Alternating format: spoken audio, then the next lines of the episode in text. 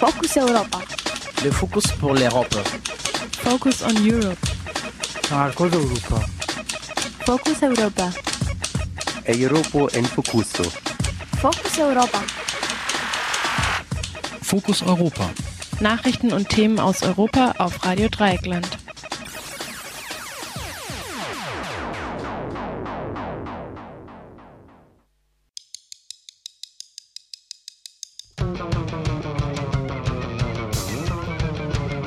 Herzlich willkommen zu Fokus Europa, dem Europamagazin von Radio Dreieckland in Freiburg an diesem sonnigen 6. März 2014.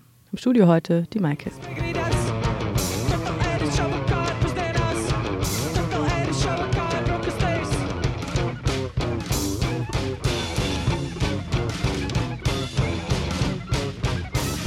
Am kommenden Samstag, den 8. März, ist Internationaler Frauenkampftag. Kollegin Maria hat sich umgehört, was am Tag davor, nämlich morgen, in Basel passiert.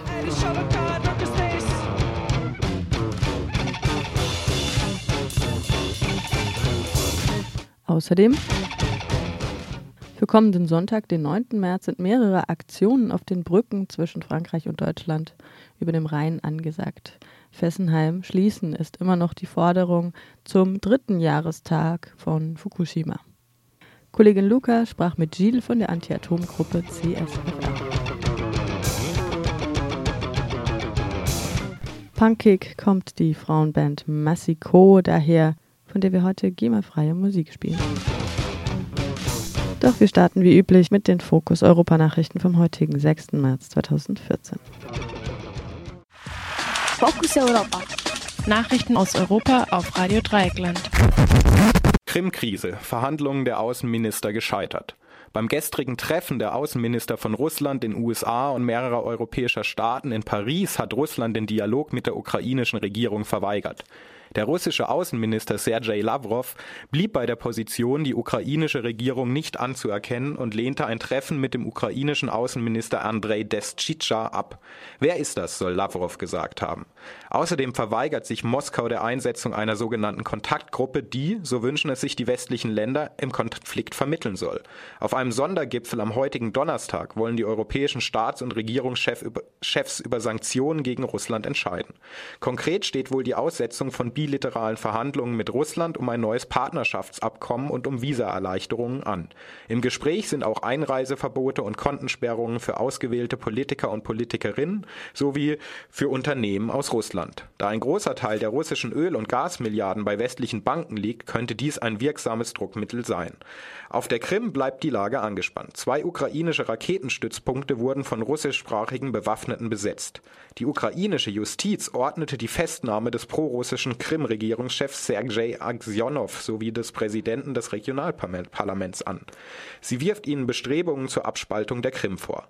Wie der stellvertretende Ministerpräsident der Krim, Rustam Temigaljew, heute mitteilte, soll bereits am 16. März ein Referendum über den Verbleib der Halbinsel in der Ukraine stattfinden. Der UN-Sondergesandte Robert Seri wurde kurz nach seiner Ankunft auf der Krim von einer Gruppe bewaffneter Männer bedroht. Er wird heute noch nach Kiew reisen, um von dort aus seine Arbeit fortzusetzen. EU plant 11 Milliarden Hilfe für Kiew und friert Konten ein. Die EU-Kommission will der vom Staatsbankrott bedrohten Ukraine mit einem Hilfspaket von mindestens 11 Milliarden Euro beistehen. Dabei handelt es sich vor allem um Kredite, aber auch um Zuschüsse. Außerdem sagte Kommissionspräsident Barroso, die EU sei bereit, der Ukraine mit Gaslieferungen und vorgezogenen Handelserleichterungen zu helfen. Als Voraussetzung für das EU-Paket müsse die Ukraine ein Abkommen mit dem Internationalen Währungsfonds unterzeichnen. Die EU hat außerdem die Konten des früheren Präsidenten Janukowitsch sowie 17 weiterer führender PolitikerInnen der Ukraine gesperrt. Die EU macht die Betroffenen für die Veruntreuung oder Unterschlagung staatlicher Gelder oder für Menschenrechtsverletzungen verantwortlich. Namentlich für die zahlreichen Toten bei den Auseinandersetzungen zwischen Regierung und Opposition in Kiew. EVP kürt Spitzenkandidaten für EU-Wahl. Die Konservativen in Europa wollen bei ihrem Parteikongress in Dublin erstmals einen Spitzenkandidaten für die Europawahl küren. Als Favorit gilt der frühere luxemburgische Ministerpräsident Juncker.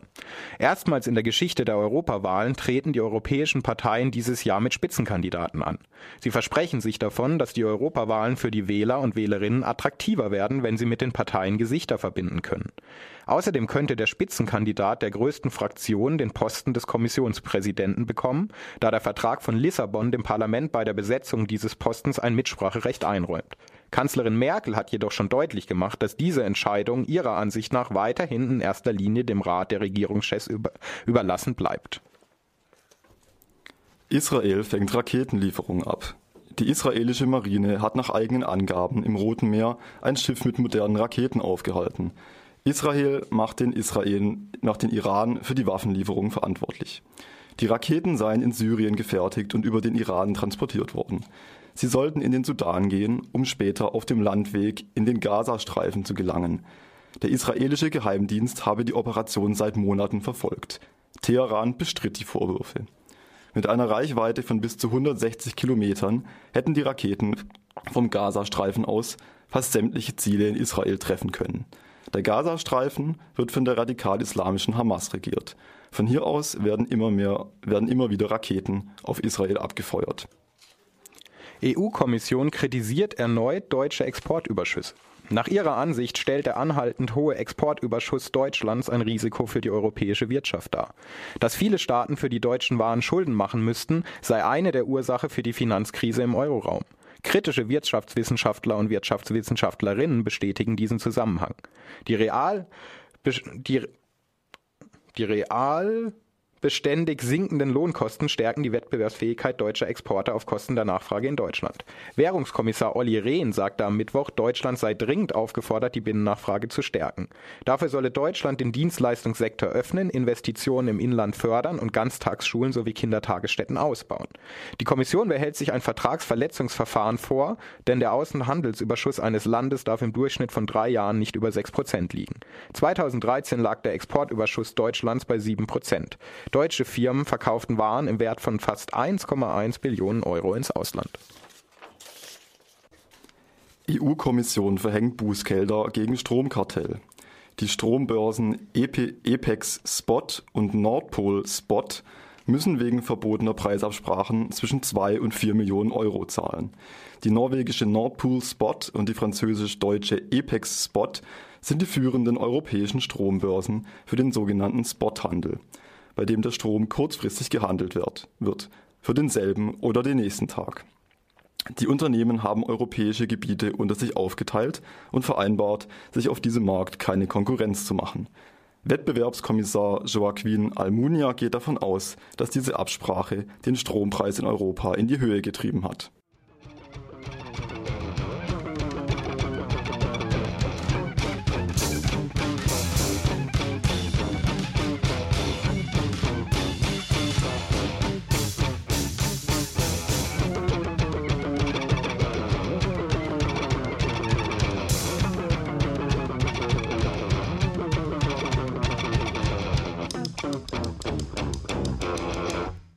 Am kommenden Samstag ist Internationaler Frauenkampftag. Warum es Aktionen, Workshops, Konzerte etc. schon am morgigen Freitag in Basel gibt, das fragte Kollegin Maria bei Aktivistinnen vor Ort nach.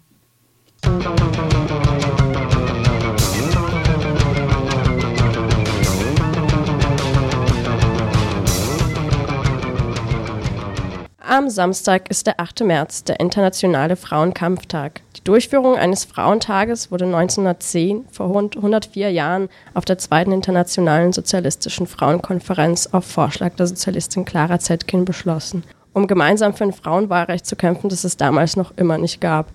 Steht in Tradition der sozialen Kämpfe von Fabrikarbeiterinnen und Frauen weltweit für gleichberechtigte Teilhabe, gleichen Lohn und bessere Arbeitsbedingungen. Heute wird der Tag genutzt, um auf bestehende Ungleichheiten und Unterdrückungsmechanismen aufmerksam zu machen und diese zu bekämpfen. In Basel ist ein Tag vorher, am 7. März, ein feministischer, queerer Aktionstag mit Workshops, Filmen und Konzert geplant. Wir haben zwei Organisatorinnen am Telefon, die uns von den geplanten Aktivitäten und Veranstaltungen erzählen werden. Hallo Katharina, hallo Lovis. Hallo. 7. März. Warum 7. März eigentlich? Das ist eine gute Frage, aber wir wollten es nicht am 8. März machen, obwohl da ja eigentlich der Internationale Frauentag wäre, weil es da schon viele Veranstaltungen gibt, auch hier in der Schweiz in Zürich. Und wir wollten eigentlich keine andere Veranstaltung konkurrieren, weil es wäre schade, wenn die Leute, die irgendwo hingehen wollen, sich dann entscheiden müssen zwischen zwei Aktivitäten. Und wir finden auch, dass für so eine Idee, wie wir sie haben, wir uns mehr als einen Tag nehmen dürfen. Und wie kamt ihr auf die Idee, in Basel euch zu organisieren und das in Basel stattfinden zu lassen? Seid ihr eine bestehende Gruppe oder gibt es da Zusammenhänge, aus denen heraus der Tag organisiert wird? Die Gruppe hat sich dieses Jahr so zusammengefunden. Es ist eine lose Gruppe, keine feste Organisationsgruppe. Und dazu gekommen ist es, ich war letztes Jahr dabei, als wir ein Konzert organisiert haben. Das war mit Respect My Fist. Und deshalb wollte ich unbedingt dieses Jahr auch was machen und habe dann ein paar Leute gefunden. Und das ist so entstanden. Wir hatten die Idee, dass wir eben dieses Jahr mehr als Konzerte machen wollen, sondern es wird in der Art ein Mini-Ladyfest. Und da haben wir einfach auch mal rausgefragt, wer hat Lust, was zu machen und haben dann verschiedene Rückmeldungen bekommen. Du sprachst gerade vom Ladyfest. Was ist eigentlich ein Ladyfest? Äh, Ladyfest dreht sich darum, Mädchen und Frauen, Lesben und Trans Zugang zu kultureller Teilhabe zu verschaffen, ihre Sichtbarkeit zu erhöhen, weil das halt in der Kulturszene bei uns und so ziemlich überall nicht gegeben ist. Mädchen und Frauen müssen und Trans müssen sich immer zehnmal mehr anstrengen als die Typen, um einen Gig zu haben, um eine weibliche Technikerin zu kriegen. Wenn wir Netzwerke schaffen und den Zugang erleichtern, können wir das vielleicht erreichen, dass sich das verbessert. Das klingt auf jeden Fall vielversprechend. Was habt ihr denn dieses Mal für den Freitag äh, den ganzen Tag über so geplant? Am Nachmittag sind dann Workshops Workshops, ein Parkour-Workshop, wo man, wenn es schön Wetter ist, mhm. draußen dann Parkour in der Stadt macht. Dann gibt es einen Emotionsworkshop. Dann gibt es auch noch Kreativworkshops. Das ist für alle offen, aber teilweise sind die Workshops Mädchen, Frauen, Lesben, Trans only. Aber der Raum ist jedenfalls für alle offen. Das ist von 14 bis 19 Uhr im Bad Hüsli an der Elsässer Straße 2 in Basel. Das ist im Quartier St. Johann. Ja, das Bad Hüsli ist ansonsten ein Jugendtreff und wir fanden die Idee auch schön, da was zu machen, das dann generationenübergreifender wird, als wenn wir den ganzen Tag zum Beispiel in der Kneipe was machen. Dann gibt es noch Abendessen und um 22 Uhr geht es dann weiter im Hirscheneck. Da gibt es dann die Konzerte von drei verschiedenen Bands und danach legt noch eine DJ auf, vielleicht auch zwei, das ist noch nicht so klar. Ja, und die Bands sind Jen aus Zagreb, das ist Psy Post-Rock. Kitty, eine wienerische queer-feministische Anti-Folk-Singer-Songwriterin. Und Massikot aus, aus Genf, die Neues machen.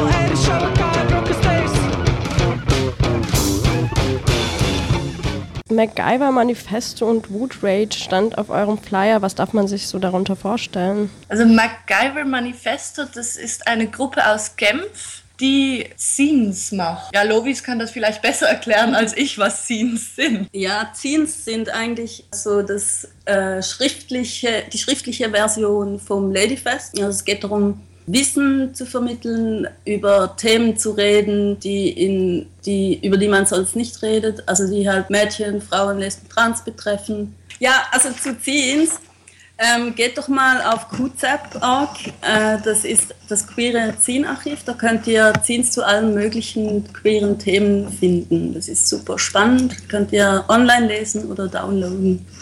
Diese Gruppe macht, also das MacGyver Manifesto machen einen Workshop, der den ganzen Nachmittag übergeht, wo man eben selber dann auch mal so an einem Zine mitmachen kann oder eins gestalten kann. Und Wood Rage, das habe ich vorhin ja schon mal kurz angesprochen, es gibt diesen Emotionsworkshop. Das ist Gea van Wulken, die diesen macht. Was einen genau erwartet, So ganz genau weiß ich es nicht. Es mhm. läuft unter dem Slogan Entdecke die Kriegerin in dir. Mhm. also es geht halt auch darum, Emotionen auszuleben und einen Raum dafür zu haben, auch mal laut zu sein, auch mal Dinge zu spüren, die wir durch die gesellschaftlichen Normen als Frauen noch immer nicht so ausleben sollen dürfen in der Gesellschaft.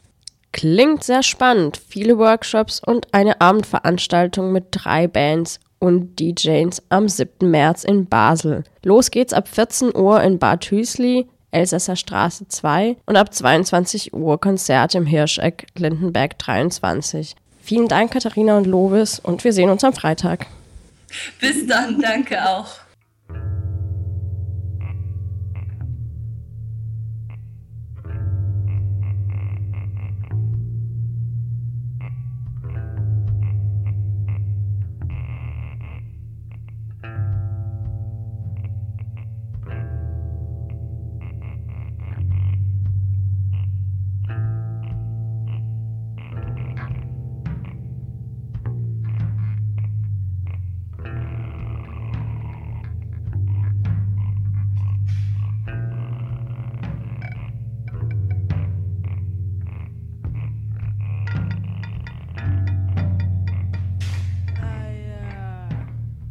Sure, sure.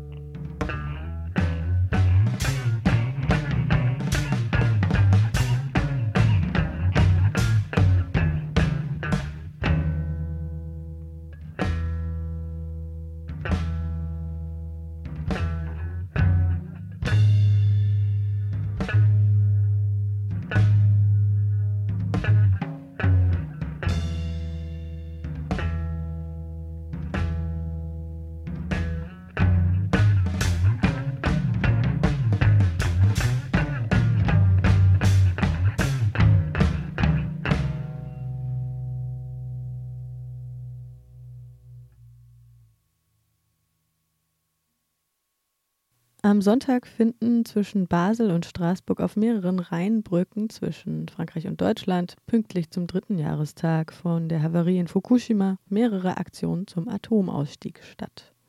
Kollegin Luca sprach mit Gilles von der Anti-Atom-Gruppe CSFR, der Vereinigung zum Schutz der Umgebung von Fessenheim. Ja, diese Wochenende, wir werden fast am Geburtstag von Fukushima-Katastrophe, ja, das ist den 11, die Katastrophe war der 11. März 2011 und wir wollen wirklich eine große Gedanken an die ganze Opfer von besonders 28 Jahre vorher in Tschernobyl und jetzt auch in Fukushima, weil die GAU ist am Anfang und das wird immer schlimmer und schlimmer für die nächstes Jahr für die ganze Bevölkerung von Japan, besonders in die Umgebung von Fukushima. Was bedeutet die Brückenaktion? Ja, die Brückenaktion, das bedeutet auch, das ist eine kleine Aufsicht auf die, was in Frankreich gesagt war in äh, April, Mai 1986 man, die Regierung in Frankreich hat gesagt, es ist kein Problem bei uns mit äh, Radioaktivität. Es, es, ist nichts in Frankreich. Das bedeutet, das war die Radioaktivität, die, die, die Wolke sind auf der Grenze Stopp gemacht, ja. Und das war wirklich ja, nach der Tschernobyl-Katastrophe. Und das war eine riesig große Lüge. Und wir wollen noch einmal zeigen, dass die Radioaktivität hat keine Grenze. Das geht rum um die Welt. Und deshalb wollen wir eine Aktion äh, am am Lang den Rhein zwischen Frankreich und Deutschland. Das wird auch ein bisschen zwischen Schweiz und Deutschland. Und dann wollen wir auch eine ganz ende Kundgebung bevor der AKW von Fessenheim. Auf wie viele Brücken soll denn die Aktion sein?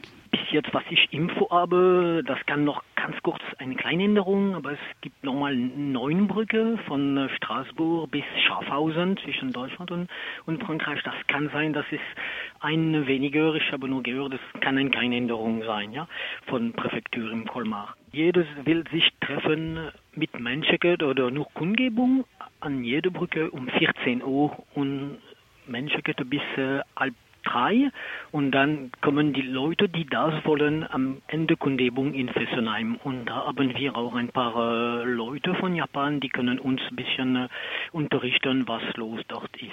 Alles steht am Sonntag, 9. März. Wie läuft denn die internationale Zusammenarbeit zwischen den Anti-Atom-Gruppen?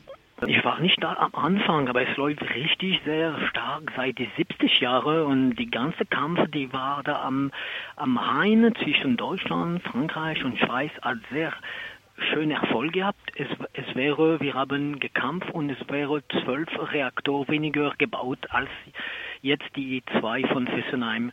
Wegen dieser ganzen Kampf in die ganze Umgebung, ja. Besonders am Wiel war eine große Aktion, war auch ein, in Schweiz am Kaisershaus. Und die ganzen Leute, die sich bewegen, haben, äh, wie sagt man, Erfolg gehabt. Und jetzt steht noch die zwei älteste Reaktor von Frankreich am Fessenheim. Und wir wollen, dass diese zwei Reaktoren so schnell wie möglich abgeschaltet werden. Es gibt jetzt eine Versprochen von dem französischen Präsidenten, aber diese Versprochen steht wirklich zwischen zwei Stuhl. Wir haben keine richtige Information, dass diese Abschalten richtig kommt, ja. 2016 sollte Fessenheim abgeschaltet werden, oder? Das sollte, das ist ein Versprochen, aber mehr die Tage kommen, wir haben keine richtige äh, Sicherheit, dass es passiert, weil die Atomlobby kämpft gegen diese Entscheidung von Hollande und es gibt viele Mitglieder und viele Leute der Regierung von der Sozial Sozialpartei, die wollen nicht diese Schließung. Zum Beispiel der Minister äh, Montebourg ist da ganz dagegen. Und was sind die Meinungen der anderen Lokalpolitiker? Das ist sehr gemischt. Die, die, die Rechtspartei UMP ist ganz äh, gegen eine Schließung. Sie sind alle, äh, meiner Meinung nach, sie sind alle pro Atom. Ich kenne keinen von UMP, die kämpfen gegen die Atom. Sie sind alle pro. Und in Sozialpartei ist wirklich sehr äh, Gleichgewicht, denke ich.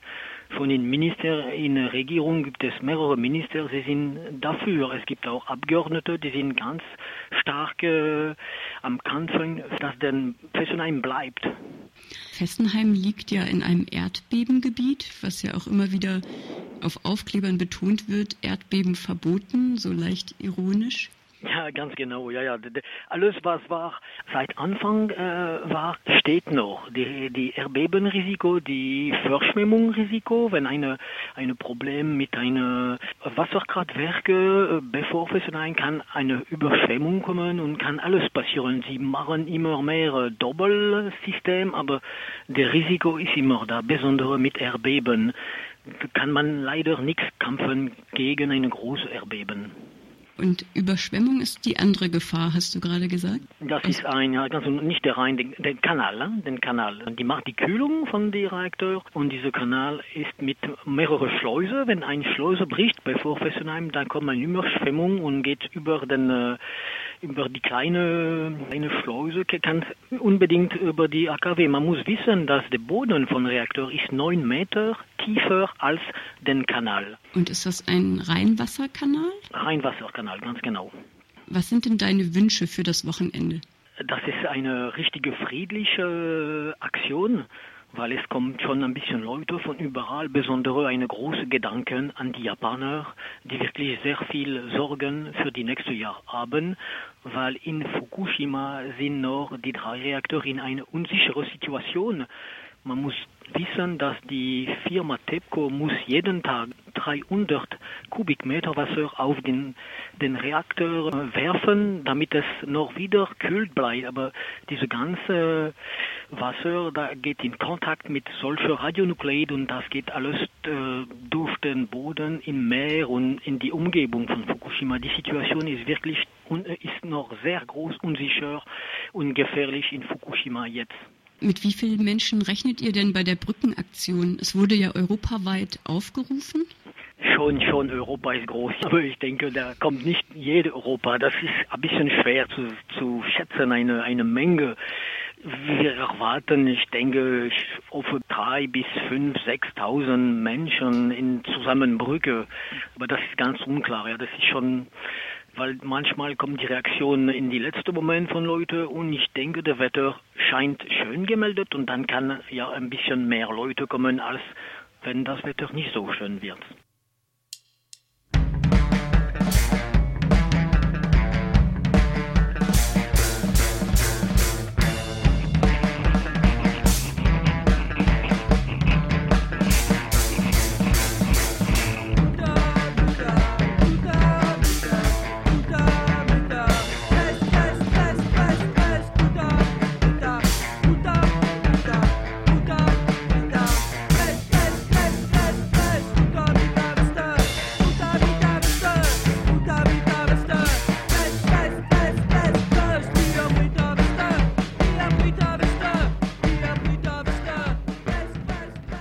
Band Massiko, die ihr hier im Magazin gehört habt, spielt übrigens am morgigen Freitag auch in Basel im Hirscheneck.